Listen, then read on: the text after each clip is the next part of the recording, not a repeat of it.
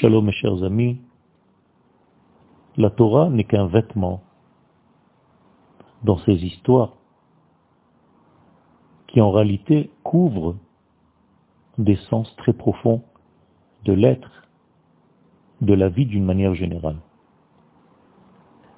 Dans les livres secrets de la Torah, comme le Zohar Akadosh par exemple, il est dit que l'arche de Noé ressemble au Shabbat.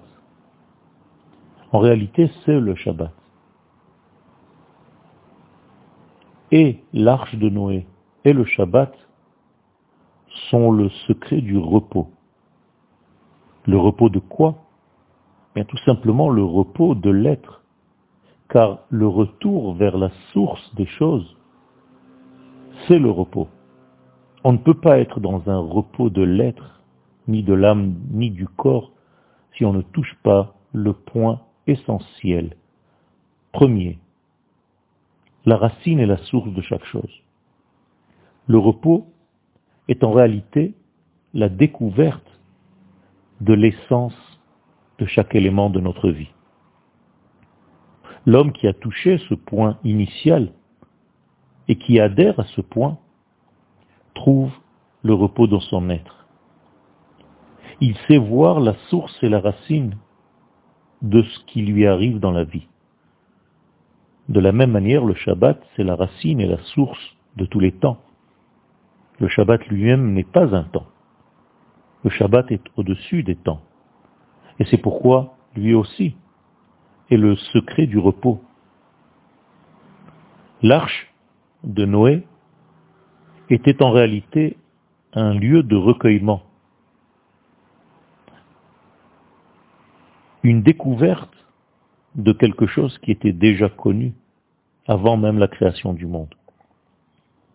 L'entité qui a précédé le tohu, le bohu, le noir, les ténèbres. L'arche de Noé, c'est l'ordre des choses. L'ordre qui a précédé à tous les mouvements de ce monde, à toutes les perturbations. La Torah donne les mesures de l'arche.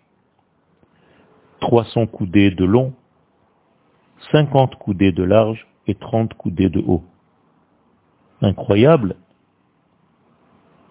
le total fait 380, la même valeur numérique que le terme shalom en hébreu avec les quatre lettres.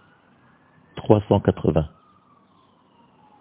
En réalité, et le Shabbat et l'arche sont le secret du shalom.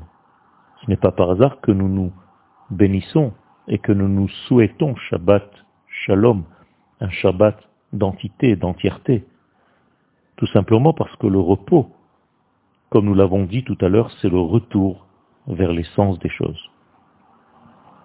D'ailleurs, les sages nous disent que toutes les perturbations de notre vie ne peuvent trouver leur réalisation et leur douceur si ce n'est qu'en touchant le point de départ, la source, la cause.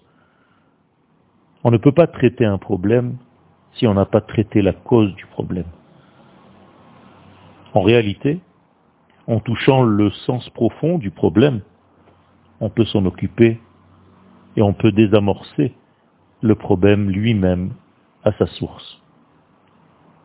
Car dans la source, tout est dans l'unité parfaite.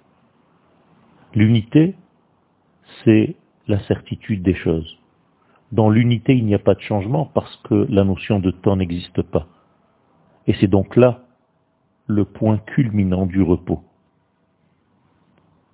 Je nous souhaite à tous de trouver ce point de départ, cette source, cette essence de vie, là où le repos existe, bien avant toutes les perturbations de notre vie.